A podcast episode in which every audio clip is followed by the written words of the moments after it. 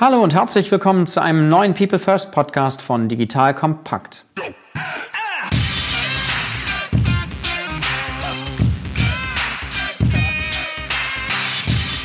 Mein Name ist Matthias Weigert und ich bin Geschäftsführer der Unternehmerschmiede. Die Unternehmerschmiede unterstützt Unternehmen dabei, digitale Innovationen erfolgreich umzusetzen, indem wir die richtigen Teams gewinnen und schmieden. Das heißt, vor allem erfolgreich machen. Wenn dieses Thema auch für euch interessant ist, kommt gerne über LinkedIn direkt auf mich zu. In unserem Podcast People First geht es um das Thema Mensch in der digitalen Welt. Heute sprechen wir über Unternehmertum, Gründergeist und eine Menge Enthusiasmus. Vor allem aber wollen wir darüber sprechen, wie es möglich ist, in kurzer Zeit ein Unternehmen mit über 90 Mitarbeitern aufzubauen. Nach dieser Folge weißt du, wie ein Unternehmen in kurzer Zeit auf und ausgebaut wird und was die Zutaten sind, dieses Unternehmen kontinuierlich weiterzuentwickeln. Zu Gast im Podcast heute ist Jan Bechler. Jan ist Geschäftsführer von Fink3. Jan sagt von sich selber, er ist ein gefragter Experte in Sachen Digitalisierung, Online-Marketing und Startups. Gleichzeitig ist Jan einer der Podcast-Pioniere. Seinen ersten Podcast hat er bereits im Jahr 2007 aufgezeichnet. Herzlich willkommen, Jan. Moin, Matthias. Schön, dass ich bei euch zu Gast sein darf. Ich freue mich wirklich, dass du dir die Zeit nimmst, heute mit uns über diese spannenden Themen zu sprechen. Jan, du hast schon viele spannende, erfolgreiche Dinge ausprobiert, umgesetzt. Was hat dich geprägt? Wie bist du geworden, wie du heute bist? Oha, gute Frage. Ich glaube, was mich am meisten geprägt hat in meinem Leben, sind wahrscheinlich drei Dinge. Auf der einen Seite ist es auf jeden Fall Sport und Dinge, die man so über den Sport lernt, also Teamgeist und irgendwie so Leistungsbereitschaft. Dann ist es ganz viele Misserfolge, die ich in meinem Leben gehabt habe, die aber immer eigentlich ein Absprungbrett waren für ganz tolle Dinge, die passiert sind. Kann man sicherlich auch ein bisschen darüber erzählen, was das so für Sachen waren, die irgendwie einfach richtig schief gegangen sind und auch wehgetan haben, aber hinterher ein ganz tolles Ende gefunden haben. Und was mich sicherlich sehr geprägt hat, waren zwei Jahre MBA an der Hamburg Media School, wo ich nämlich meine heutigen Geschäftspartner kennengelernt habe, ohne die so das, was wir heute unternehmerisch machen, einfach nicht möglich wäre. Ich habe immer so ein bisschen verstanden, wenn man so bleiben will, wie man ist, dann muss man sich ständig verändern. Was machst du, um dich zu verändern, um dich anzupassen irgendwo an das, was du jetzt gesagt hast, was diese drei Dinge sind? Gibt es irgendwas, wo du sagst, das hält dich ständig irgendwie auf Trab? Also ich glaube, ich habe eine relativ hohe Neugierde gepaart mit der totalen Unfähigkeit, mich richtig tief in Sachen einzuarbeiten, aber glaube ich in einem ganz guten Talent da drin, neue Themen schnell zu begreifen und schnell auf die Straße zu bringen. Das ist, glaube ich, so eine Kombination. Also ich habe einen wahnsinnigen Spaß daran, Themen zu entdecken und neue Themen auszuprobieren und die dann irgendwie anzuschieben. Aber mir wird dann auch relativ schnell langweilig oder ich merke auch, dass ich gar nicht so gut da drin bin für die nitty-gritty Kleinkram-Tätigkeiten im Maschinenraum. Da ist es dann immer gut, dass ich Partner habe und, und Leute um mich herum habe, die da drin richtig gut sind und die mir dann auch wieder den Freiraum geben, mich wieder mit neuen Dingen auseinanderzusetzen auseinanderzusetzen und so dieser Neugierde und diesem Spaß am Experimentieren irgendwie Raum zu geben. Und das sorgt, glaube ich, dafür, dass ich hoffentlich nicht einroste. Das fände ich mit 40 zu jung, dass ich immer wieder mich selber auch, auch verändere, einfach durch Beschäftigung mit anderen Themen. Vielleicht auch schon eins der Erfolgsgeheimnisse, auf die wir später nochmal zu sprechen kommen. Ihr Lieben, hier ist nochmal Joel von Digital Kompakt und an dieser Stelle möchte ich euch gerne unseren Partner Datev vorstellen. Die Genossenschaft ist nicht nur mit Software- und IT-Dienstleistungen für Steuerberater unterwegs, sondern hat auch einiges für Unternehmer zu bieten, gerade jetzt in der Corona-Krise. Denn laufende Kosten, fehlende Aufträge, die wirtschaftlichen Auswirkungen der Krise bekommt besonders der Mittelstand zu spüren. Wie also übersteht man als Unternehmen die Krise auch langfristig? Das ist die große Frage und die Datev informiert und unterstützt gemeinsam mit den Steuerberatern ganz nach dem Motto Corona gemeinsam bewältigen. Ob es um Informationen zu den Fördermaßnahmen aus dem neuen Konjunkturpaket geht, um gute Strategien, um eine Insolvenz zu vermeiden oder darum, wie man sein Unternehmen am besten liquide hält, jede Menge aktuelle Infos gibt es im Unternehmermagazin Trialog. Ich habe dir dazu eine Weiterleitung eingerichtet. Du findest das Ganze unter digitalkompakt.de slash Trialog. Wie immer natürlich auch verlinkt in den Show Notes und auf unserer Sponsorenseite unter digitalkompakt.de slash Sponsoren. Wir haben gesagt, wir wollen so ein bisschen über Flink 3 sprechen. Ein Unternehmen, das du mit den Partnern, die du ja eben nanntest, gemeinsam sehr, sehr schnell aufgebaut hast. Vielleicht magst du ein paar Worte dazu sagen, was sich dahinter verbirgt, was ihr macht, wie sich das so ein bisschen entwickelt hat. Genau, die Flink 3 Gruppe ist eine Gruppe von mehreren Spezial-Online-Marketing-Agenturen, die sich jeweils auf so ganz klar abgegrenzte Bereiche im Digitalmarketing fokussiert haben. Wir sind jetzt gute fünf Jahre alt, knapp 90 Mitarbeiter, relativ international, ungefähr 20 Länder, was eine sehr bewusste Entscheidung war, das so aufzubauen, auch als wir zu dritt irgendwie angefangen haben. Darüber können wir bestimmt heute ein bisschen reden, warum wir das Team so aufgesetzt haben. Und die Bereiche, auf die wir uns spezialisiert haben, ist einmal mit unserer Tochteragentur Think3 Commerce kümmern wir uns um E-Commerce Performance Marketing, insbesondere um die großen E-Commerce Marktplätze. Also wir helfen Marken wie Unilever oder Bosch oder Sennheiser oder Balsen auf eBay, auf Amazon und anderen Marktplätzen zu wachsen und da ein Direct-to-Consumer-Geschäft aufzubauen. Dann haben wir eine Tochteragentur Bismut, die macht nur digitales B2B Performance Marketing. Wir haben eine Unit, die ausschließlich CRM macht, also sich die Frage stellt, wie kommuniziere ich eigentlich mit Bestandskunden und wie kann ich mehr Umsatz aus bestehenden Kunden rausholen. Und dann gibt es noch eine Unit, die so komplexere Daten- und Analytics-Projekte macht und viel so im Business Intelligence-Bereich unterwegs ist und Kunden dabei hilft, weniger nach Bauchgefühl zu entscheiden, sondern mehr datengetriebene Entscheidungen zu treffen. Genau, also das ist das, wie wir so aufgestellt sind. Wir sitzen überwiegend hier in Hamburg und haben noch ein Büro in der Slowakei in Bratislava. Wie viele Leute sind da ungefähr so? In der Slowakei sitzen knapp 20 Kollegen.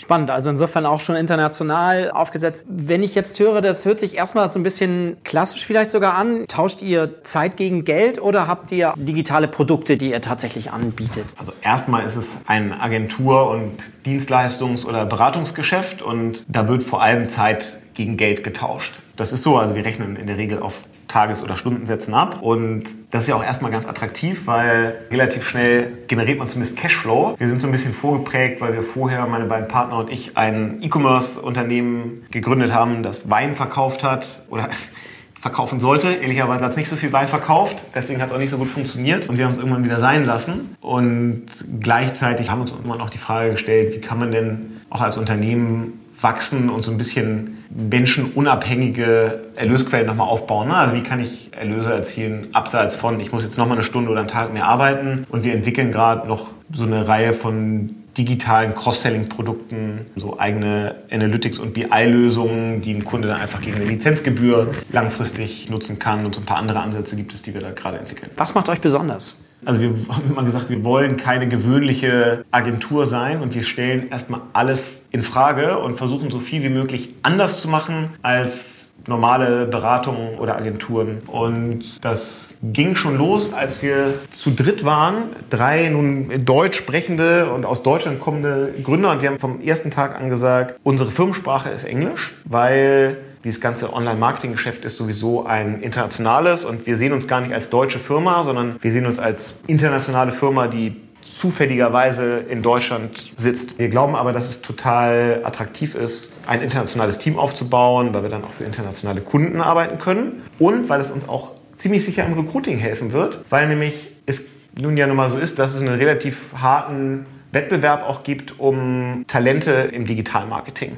Davon gibt es tendenziell zu wenig ja, und zu viele Firmen suchen solche Leute. Und es gibt dann doch immer wieder viele Menschen, die aus dem Ausland nach Deutschland oder nach Hamburg kommen, ganz häufig der Liebe wegen, ja, weil man irgendwo jemanden kennengelernt hat. Und dann kommen eben Menschen nach Hamburg, die total gut ausgebildet sind, die aber nicht oder nur sehr begrenzt Deutsch sprechen. Und die könnten jetzt bei vielen eher klassischen Agenturen und Unternehmen eigentlich nicht mitarbeiten weil da immer noch Deutsch die Firmensprache ist. Alle Dokumente, die ganze Kommunikation, alles ist auf Deutsch. Da fallen die also raus. Bei uns können die von Tag 1 an produktiv mitarbeiten, weil wir immer gesagt haben, jede E-Mail, jede Kommunikation, jedes Dokument ist einfach auf Englisch und das hilft uns total im Recruiting, muss man einfach sagen. Das ist sicherlich schon mal gut und dann ist es auch so, dass in der Art der Arbeitsweisen und wie wir Leute suchen und ausbilden, wir versuchen viele Dinge anders zu machen. Also erstmal ist es so, das wichtigste Kriterium, worauf wir achten, wenn wir Leute einstellen, ist nicht, was haben die vorher gemacht, sondern wir gucken darauf, sind das Fast Learners. Ja? Also sind die in der Lage, schnell zu lernen und bringen sie das Energielevel mit, das auch zu tun. Warum? Weil ganz viele in diesen Feldern, in denen wir unterwegs sind, die sind so dynamisch und passiert jeden Tag wieder was Neues. Und es entsteht ein neuer Kanal oder neue Methoden, neue Wertschöpfungsketten und, und Mechanismen. Und da gibt es ja in vielen Bereichen gar nicht jetzt Leute, wo man sagt, ah, da suche ich jetzt mal jemanden, der schon acht Jahre Erfahrung hat mit Amazon Advertising, weil So lange gibt es das noch gar nicht. Das heißt, ich muss viel mehr drauf gucken, sind das Leute, die kognitiv gut sind und die in der Lage sind, sich schnell in neue Themen reinzuarbeiten, um immer so Market-Leading Knowledge zu haben und sich das immer wieder anzueignen. Und darauf achten wir. Das führt dazu, dass wir richtig viele Quereinsteiger bei uns haben, die heute aber totale Industry-Experts sind, aber aus einem ganz anderen Bereich eigentlich kommen. Und ich glaube, das hilft uns auch im Recruiting. Und uns ist total wichtig, dass die Leute immer das Gefühl haben, bei uns arbeiten sie mit den schlauesten Leuten, die es so in der Branche gibt, zusammen. Und die waren nicht nur die schlauesten, sondern die bleiben es auch. Das heißt, wir legen sehr, sehr viel Wert auf die Weiterbildung der Leute. Und zwar nicht, indem wir die irgendwo zu irgendwelchen öffentlichen Seminaren schicken, sondern, obwohl wir jetzt ja gar nicht so groß sind mit 90 Leuten, haben wir eine interne, wir nennen das Think 3 Academy aufgebaut mit ganz viel interner Weiterbildung und Schulungen und Seminaren, sage ich mal, für die Leute, wo wir immer sie auf so State-of-the-Art-Wissen aus- und weiterbilden. Und das hat sich schon sehr bewahrheitet. Gute Leute arbeiten einfach gerne mit anderen richtig guten Leuten zusammen. Und das ist so ein Aspekt, dass Leute, glaube ich, sehr gerne bei uns arbeiten. Und das Zweite, was, glaube ich, bei uns sehr groß geschrieben wird, ist das Thema Trust und Vertrauen. Wir geben den Leuten sehr viel Verantwortung und sehr wenig Kontrolle und lassen die Leute von überall auf der Welt arbeiten. Jeder kann arbeiten, wann und wo er will. Und es ist immer okay. Ja, das ist der Default State ist, du arbeitest wann und wo du möchtest. Und wir vertrauen darauf, dass das immer zur größten Zufriedenheit beim Mitarbeiter und zu den besten Ergebnissen führt. Also jetzt auch in dieser Corona-Phase, Homeoffice war jetzt für uns nicht so aufregend, weil das ist eh irgendwie Teil der Firmenkultur. Und wir haben auch Mitarbeiter, die zum Beispiel sagen, ich ertrage den dunklen grauen Januar in Deutschland nicht, die dann einfach im Januar aus Südafrika arbeiten. Und da ist auch noch dieselbe Zeitzone, ja, wie praktisch. Und abends und am Wochenende gehen sie halt irgendwie surfen oder fahren irgendwie nach Stellenbosch zum Wine-Tasting. Oder letztes Jahr haben wir das erste Mal ein Haus auf Mallorca gemietet für drei Monate. In Klammern hieß natürlich dann die Finca 3 und haben das als Pop-up-Büro auf Mallorca gemacht und gesagt, fahrt dahin, habt da eine gute Zeit, die Firma zahlt und ihr könnt von da arbeiten. Und ja, so kommt dann viel zusammen, was glaube ich dazu führt, dass die Leute einfach gerne bei uns arbeiten. Und der Effekt ist, da bin ich wirklich stolz drauf, das hat mir jetzt unsere HR-Kollegin gerade gesagt, wir haben in diesem Jahr ungefähr in den ersten sechs Monaten 350 qualifizierte Bewerbungen bei uns bekommen. Und das finde ich jetzt für so eine Firma unserer Größe schon extrem viel und zeigt irgendwie, dass es uns so ganz gut gelingt, Talente im Online-Marketing für uns zu begeistern und da so ein ganz gutes Employer Branding, glaube ich, aufgebaut zu haben. Da freue ich mich drüber. Wenn wir mit Mittelständlern sprechen häufig, dann geht es gerade im Thema Digitalisierung so um das Thema Sinn oder Purpose. So nach dem Simon Sinek, warum macht ihr das eigentlich? Ja, wo, warum gibt's euch? Ist das ein Thema für euch? Habt ihr euch damit beschäftigt? Gibt es so ein Why bei euch? Wenn du mich fragst, was mein größtes Problem ist in der Firma, ist es genau das. Wir machen einmal pro Jahr eine, so eine große Mitarbeiterumfrage und da sind wir wirklich in allen Dimensionen, die wir so abfragen, top. Immer so eine Skala von 0 bis 10 auf den einzelnen Fragen und Dimensionen. Wir sind überall irgendwie 9 aufwärts. Außer bei der Frage, die so sinngemäß heißt, My daily work gives me the feeling that it's important. Das ist immer eher so eine 7,5 oder sowas. Jedes Mal ärgert mich das wieder und ich denke mir so, was kann ich denn machen?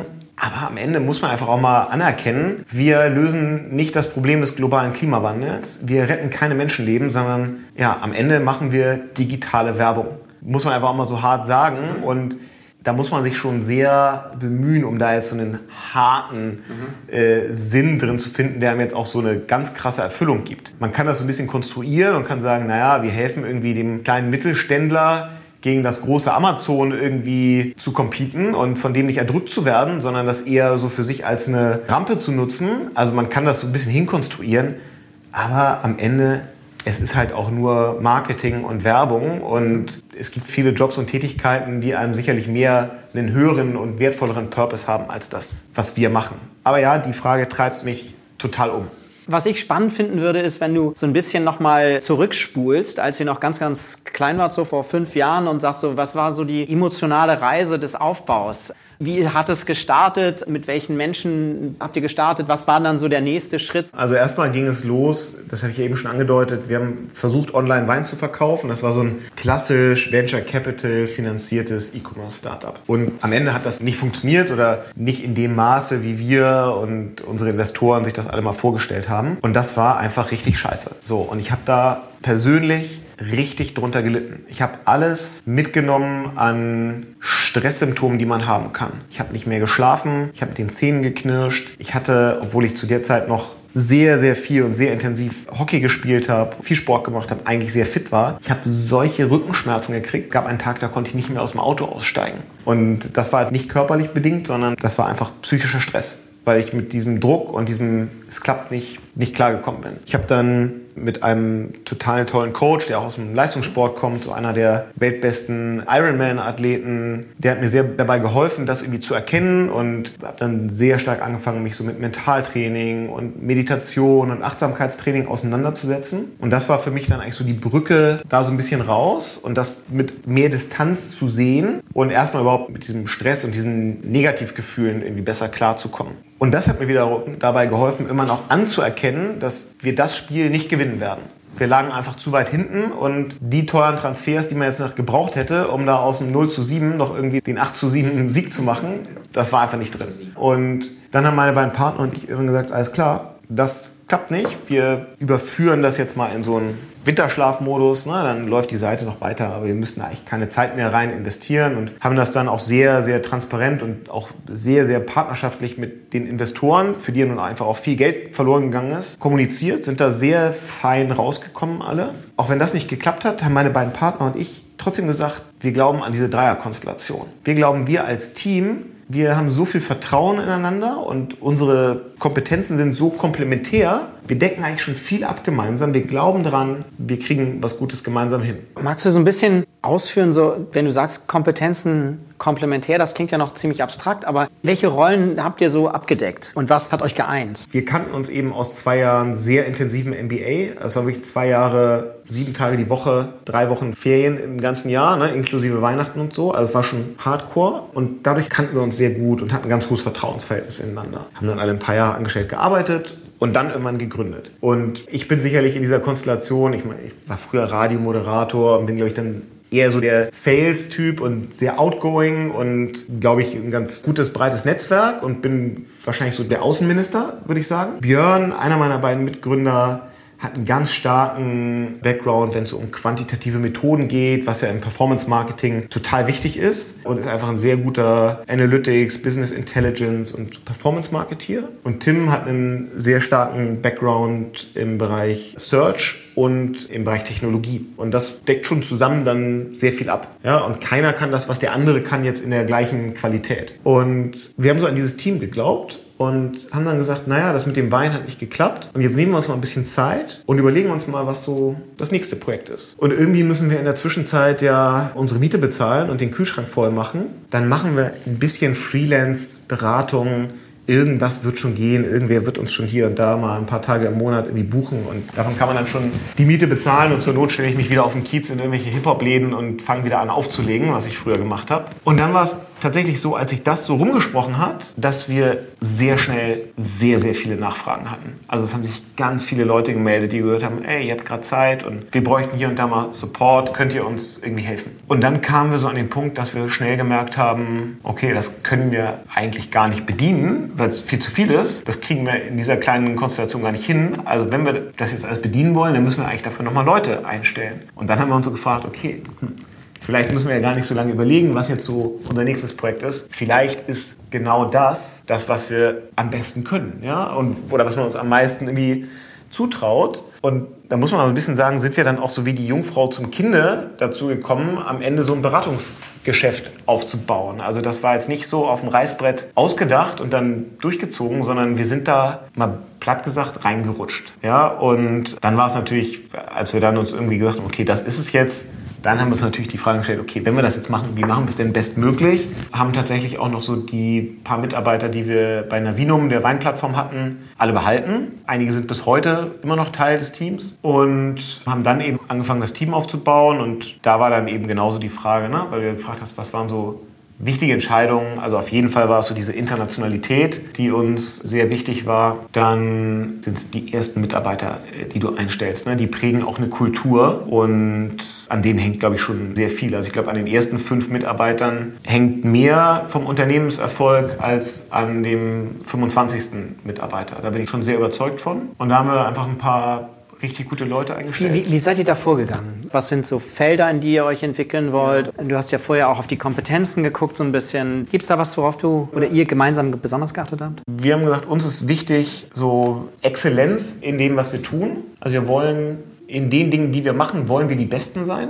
Und wir wollen auch nur Leute einstellen, wo wir wirklich aus Überzeugung sagen, das sind auch die Besten, die man dafür kriegt. Und wir haben gesagt, wir wollen nicht so eine generalistische Online-Marketing-Agentur sein, die alles irgendwie macht, aber vieles auch nur so halb gut, sondern wir haben gesagt, wir spezialisieren uns auf schnell wachsende Bereiche im Online-Marketing und machen dann auch wirklich nur das. Wir machen kein Social Media heute. Wir machen auch kein SEO und wir machen auch eine Reihe von anderen Dingen, die wir einfach nicht machen, sondern wir konzentrieren uns auf wirklich so diese abgegrenzten Bereiche und sind da dann sehr spitz positioniert. Das war, glaube ich, auch eine gute Entscheidung, weil dann auch Mitarbeiter sich viel bewusster genau dafür auch entscheiden und sich damit dann auch identifizieren. Und dann haben wir halt Leute gesucht, die auch so diesen Spirit mitgebracht haben. Sagen, ja, ich glaube daran, ich sehe da so eine Vision, wo die hinwollen. Ich habe Bock, das mit aufzubauen. Ich habe Lust, mich in Themen reinzuarbeiten, die heute noch ganz klein sind. Also das Thema Amazon Marketplace war damals super klein, super früh. Dann haben wir irgendwie Leute gefunden, die genau wie wir daran geglaubt haben, dass das mal groß wird und gesagt haben, ist ja geil, bei so einem neu entstehenden Thema ganz früh mit dabei zu sein. Da ist man ja automatisch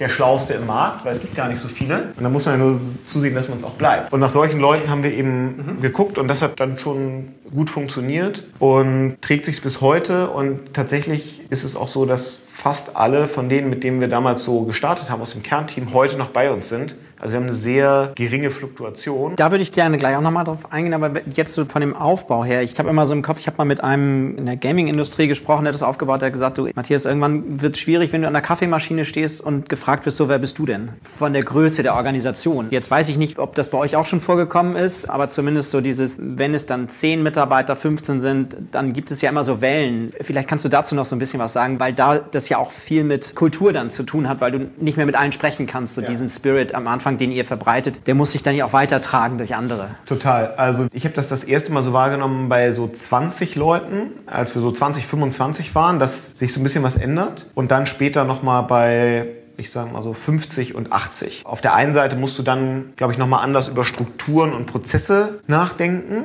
weil du dann eben einfach nochmal eine Führungsebene einziehen musst und gerade wenn du relativ schnell wächst, ja auch Prozesse bauen musst, die irgendwie eine gute Kommunikation sicherstellen und die dann auch so ein Wachstum aushalten. Was, glaube ich, bei uns auch sehr wichtig war, als wir so gute 20 waren, haben wir gesagt, wir wollen jetzt mal unsere Kultur und unsere Werte aufschreiben. Und idealerweise wollen nicht meine beiden Partner und ich das aufschreiben, sondern wir wollen eigentlich, dass das Team das macht. Und wir fahren einmal pro Jahr mit dem ganzen Team weg, so ein langes Wochenende. Und das ist immer im Januar, immer so ein Rückblick aufs letzte Jahr, Ziele für das Jahr, plus ganz viel auch einfach Gin Tonic trinken und eine gute Zeit haben. Ja? Und in dem Jahr, als wir dann so gute 20 Leute waren, haben wir gesagt, wir wollen das Wochenende mal nutzen und überlegt euch mal, was ist euch eigentlich wichtig, wenn ihr morgens aufsteht und ins Büro kommt? Und wann geht ihr abends nach Hause und sagt, das war ein guter Tag und hier arbeite ich gerne? Und haben dann hunderte Post-its vollgeschrieben und an Wände geklebt und das dann wieder so ein bisschen konsolidiert und runtergebrochen. Und daraus sind dann so aus dem Team heraus so zehn Kernwerte entstanden, die bis heute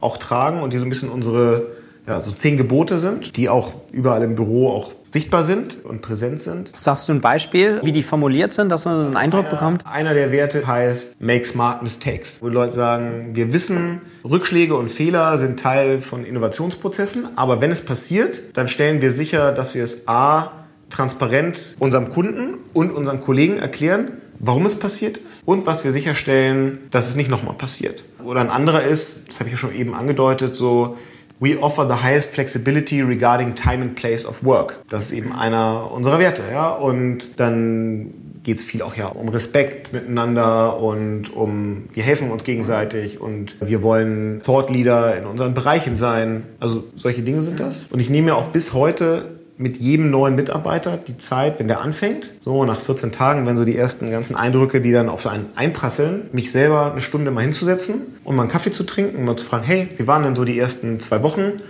Und übrigens, jetzt hast du ja schon gesehen, ich hänge über all diese Werte. Ich will dir einfach nochmal erzählen, wie die so entstanden sind. Also die sind jetzt nicht so top-down irgendwie vorgeschrieben worden, sondern die kommen aus dem Team. Und ich ermutige die Leute immer zu sagen, das ist unser Bezugsrahmen. Und wenn du irgendwann das Gefühl hast, jemand hier in der Firma hält sich nicht dran oder irgendwo fasert das gerade so aus, dann bitte mach das zu einem Thema und erinnere die Leute dran. Es ist total okay und es ist sogar gewünscht, sich gegenseitig mal dran zu erinnern, wenn irgendwie wir uns mal nicht dran halten. Und ich glaube, das funktioniert schon auch sehr gut und sorgt dafür, dass die Leute gerne ins Büro kommen. Und ansonsten versuchen wir uns einfach sehr um die Leute zu kümmern.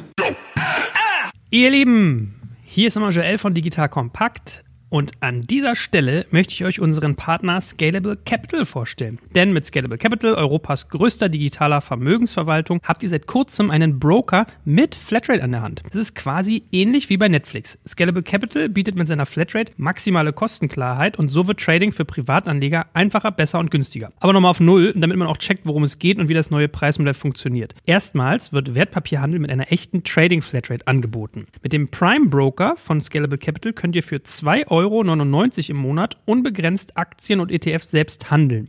Zusätzlich sind alle 1300 ETFs sparplanfähig, dauerhaft und kostenlos ab einer Sparrate von 50 Euro. Es fallen hierbei für den Kunden auch wirklich keinerlei Zusatzkosten an, wie zum Beispiel Depotgebühren, Börsengebühren, Fremdkostenpauschalen oder Ausgabeaufschläge. Und außerdem bietet Scalable Capital einen umfassenden Kundenservice an. Ihr erreicht sie also jederzeit per Telefon, Chat oder E-Mail. Aber wie immer, Freunde, bitte bedenkt, die Kapitalanlage ist mit Risiken verbunden. Der Wert eurer Kapitalanlage kann fallen oder steigen. Es kann zu Verlusten des eingesetzten Kapitals kommen. Deshalb bitte beachtet hier hierzu immer auch die Hinweise auf scalable.capital. So, aber wenn das für dich interessant ist, dann schau dir Scalable Capital jetzt einfach mal selbst an. Ich habe dir eine Weiterleitung eingerichtet unter digitalkompakt.de slash Geldanlage. Und wie immer verlinke ich dir das auch in den Show Notes und auf unserer Sponsorenseite unter digitalkompakt.de slash Sponsoren.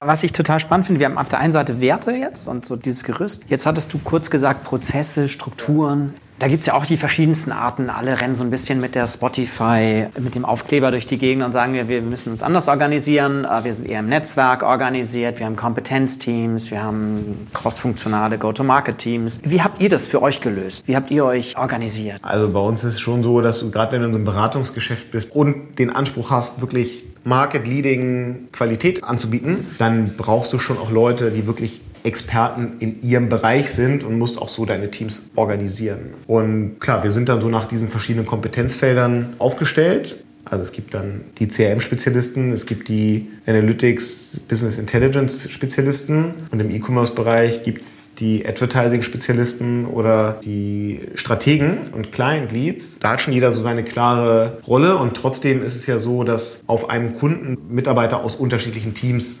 zusammenarbeiten. Das ist ja auch klar. Also rein technisch organisieren wir uns über Tools, also Asana ist unser Projektmanagement-Tool, Microsoft Teams ist unser Kommunikationstool, weil wir so auf, insgesamt auf der Microsoft-Infrastruktur unterwegs sind. Und vom Wissen und der Arbeit ist es dann schon so, dass wir sagen, na klar, der BI-Kollege, der soll schon Spezialist und der Beste im Bereich Business Intelligence sein, aber der kann seinen Job nur dann richtig gut machen, wenn er auch ein Grundverständnis dafür hat, was in den anderen Teams passiert. Ja? Also wir wollen dann auch nicht so Scheuklappen, ich bin jetzt nur in diesem Bereich und da weiß ich alles, aber drumherum weiß ich nicht, sondern wir glauben auch, dass so ein holistisches Verständnis für das Gesamtgeschäft unabdingbar ist. Ne? Und da bilden wir die Leute auch schon hinaus. Wenn wir da noch mal einen Augenblick gucken, so das eine ist ja, was man so intern macht und die Frage ist ja auch so ein bisschen, wie so das Ökosystem um einen herum sich entwickelt. Wie stellt ihr sicher, dass wenn du sagst, wir wollen immer die, die Cutting-Edge-Leute haben, dass die auch an den neuesten Themen arbeiten? Seid ihr vernetzt mit anderen, international vernetzt? Internationalität ist ja bei euch schon gelebte Praxis sozusagen, aber die Frage auch so ein bisschen, wie, wie offen ist eure Struktur auch aufgebaut?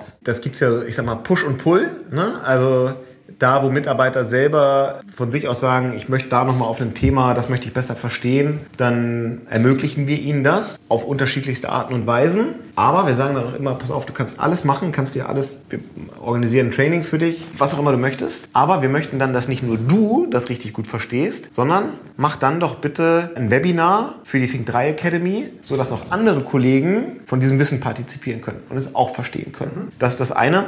Das zweite ist, dass meine Partner und ich das auch als einen Teil von Führung verstehen. Ne? Ja, auch zu gucken, wo, wo wollen wir Leute hinentwickeln und welche Themen geben wir ihnen an die Hand. Und eine Standardfrage bei uns in so einem Interviewprozess ist, Leute auch zu fragen, sag doch mal, was für Blogs, Magazine liest du regelmäßig, welche Podcasts hörst du eigentlich gerne? Und die Frage entlarvt schon sehr häufig die Leute, weil wenn dir da einer, wenn einer sagt, ja, ich bin total interessiert an dem Thema und finde ich alles ganz spannend, aber der dann irgendwie nicht sagen kann, welche zwei, drei Blogs er dazu konsumiert oder welche Podcasts, dann kann das Interesse, sich auf dem Thema weiterzuentwickeln, wahrscheinlich auch nicht so groß sein. Sorgt aber auch dafür, dass wir schon dann Leute einstellen, die auch intrinsisch irgendwie dann Interesse daran haben, sich weiterzuentwickeln. Und wir achten darauf, dass die Leute auch das Wissen dann weitergeben und es dann in der Organisation sich weiter verteilt. Du hattest dieses Fast Learner am Anfang schon angesprochen, also auch sehr viel Haltung, ja. Was sind für euch oder für dich Kriterien, wo du sagst, darauf schaut ihr besonders, wenn du neue Leute einstellen willst oder Menschen entwickeln willst? So, gibt's da irgendwas,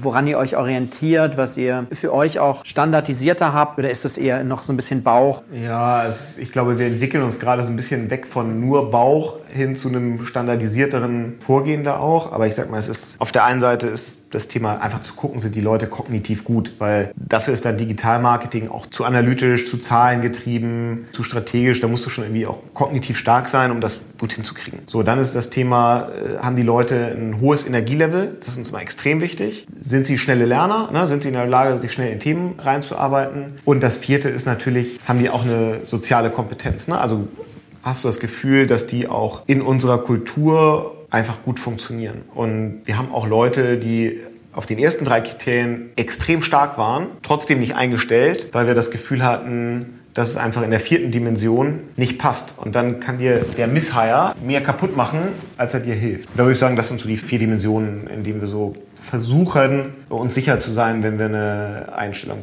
tätigen. Spannend. Jetzt würde ich noch ein bisschen gerne auf die Zukunft kommen. Du hattest schon es angedeutet, was ihr vorhabt. Ihr wollt auf der einen Seite den langjährigen Führungskräften eine neue Möglichkeit geben, sich auch selber zu beteiligen. Gleichzeitig ist natürlich auch viel bei euch durch die Presse gegangen. Das haben wir ja auch gesehen, so ein bisschen, was ihr für eure Leute macht. Was ist so ein bisschen, was ihr A, für die Menschen macht, aber wohin entwickelt sich das Geschäftsmodell so ein Stück weiter? Also für meine Partner und mich, wir wollen das schon weitermachen. Also ist ja jetzt kein Geheimnis, man könnte eine gut aufgestellte Digitalagentur relativ gut verkaufen, wenn man das wollte.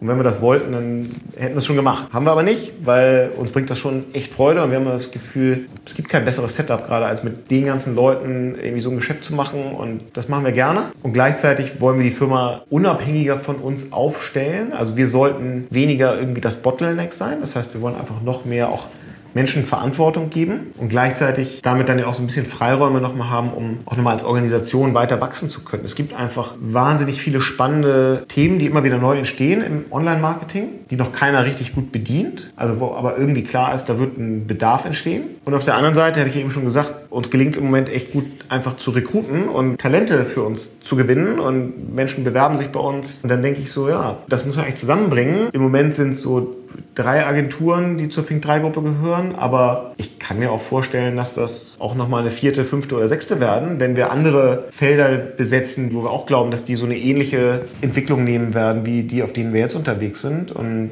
da glaube ich schon, dass die Gruppe auch nochmal dahingehend wächst, unabhängig davon, dass die Firmen an sich auch ja, hoffentlich weiter wachsen. Und da ist für uns sicherlich eine Herausforderung einfach, wie organisiert man so ein weiteres Wachstum jetzt über 90 Leute hinaus, damit eben genau nicht das besteht, was du eben beschrieben hast, wo ich, wo ich eine totale Angst habe, dass ich irgendwann in meine eigene Firma komme und da jemanden sehe und nicht mehr weiß, wie der heißt. Das fände ich ein unschönes Gefühl. Also das möchte ich gern vermeiden und da frage ich mich so, wie organisiert man eigentlich so eine Firma, wo das weiter auch so ein Zusammengehörigkeitsgefühl entsteht und jeder irgendwie jeden kennt und auch jedem hilft und bei jedem mal nachfragt, hey, wie geht's dir eigentlich gerade? Auch wenn man noch mal ein bisschen größer wird. Sehr spannend. Also ich glaube, eine tolle Reise, die ihr begonnen habt, die gezeigt hat, dass ihr ja auch verschiedene Stationen durchlaufen seid, auch durch Emotionskurven geführt seid. Abschließend habe ich immer noch so drei Themen, die mich interessieren. So die Frage, wie du dich persönlich weiterbildest. Was machst du? Was konsumierst du? Oder wo befriedigst du deine Neugier? Ich höre tatsächlich sehr viel Podcast. Aber hast du so ein paar, die, wo du sagst, die sind echt, echt cool? Ne, der OMR-Podcast liegt irgendwie nahe, dass ich den jetzt hier äh, erwähne,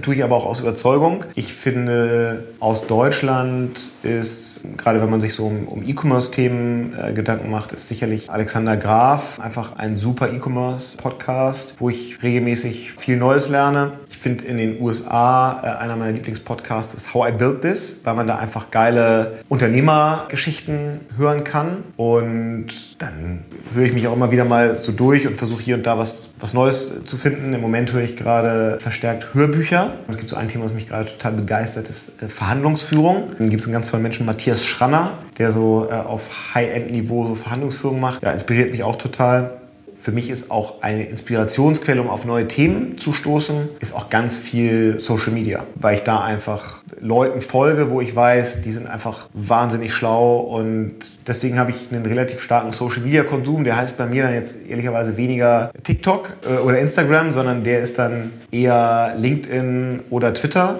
weil ich da halt genau solchen Leuten folge, wo ich einfach weiß, die sind schlau, haben immer geile Thesen und durch die komme ich auf neue Themen. Du bist ja in einem krass digitalen Umfeld. Wie schaffst du es? Wie hältst du dich selber digital? Wenn man Leute fragt, die mich privat erleben, die würden mal sagen, sieh doch mal zu, dass du ein bisschen weniger digital bist, weil man schon sagen muss, also einer meiner größten Schwächen ist sicherlich ein ungesunder oder übertriebener Smartphone-Konsum. Deswegen, ich versuche gerade weniger digital zu sein. Das war übrigens total interessant während Corona, weil ich diese Entschleunigung total geil fand. Überraschenderweise hatte ich nicht mit gerechnet, aber ich fand so, dass die Welt so in Zeitlupe lief. Es war für mich persönlich war das total super. Und ich versuche eben auch mehr zu lesen und einfach nochmal ein bisschen weniger digital zu sein. Bist du so ein Ausprobiertyp? Wenn was Neues rauskommt, so ein neues Gadget oder im Shop ein neues Feature? Doch, absolut. Also finanziere auch jedes beknackte Kickstarter-Projekt, weil ich dann so enthusiastisch bin in dem Moment. Ja, und dann dauert es ja immer noch anderthalb Jahre, bis es irgendwie fertig ist, wenn sie überhaupt fertig werden. Manche schaffen sie auch gar nicht. Und dann frage ich mich immer, wenn irgendwie wieder beim Zoll so ein Paket aus den USA oder Asien hängt, denke ich so, ach, was hast du denn da irgendwie mal bestellt vor anderthalb Jahren? Und dann muss ich erstmal wieder selber drüber nachdenken. Ja, also ich bin so ein Tool- und Gadget-Freak, also da probiere ich schon gerne einfach. Cool. Gab es irgendwas in der letzten Zeit, was dich gekickt hat? Was hat mich so am meisten gekickt? Das eine darf man gar nicht sagen, wenn die Polizei zuhört, aber es gibt einen ganz hervorragenden neuen Blitzerwarner fürs Auto, so ein ganz gutes Gadget, das ich schon sehr, sehr gerne nutze. Und ich bin ein großer Fan der neuen Generation der Apple EarPods mit Noise Cancelling und alles. Also die haben sich wirklich tief in meinen Alltag integriert und ohne die möchte ich eigentlich nicht mehr sein. Jan, mega. Vielen, vielen Dank für deine klugen, differenzierten Antworten. Wirklich, wirklich spannend, das Gespräch. Letzte Frage an dich. Wie können unsere Hörerinnen und Hörer mit dir in Kontakt treten, wenn sie mehr wissen wollen über Fink 3? Also ich freue mich über jeden, der sich meldet und der einfachste Weg ist auf Social Media, ob das Xing ist oder LinkedIn. Und da würde ich sagen, bin ich auch relativ responsive. Super. Vielen Dank fürs Gespräch. Hat Spaß gemacht. Danke dir.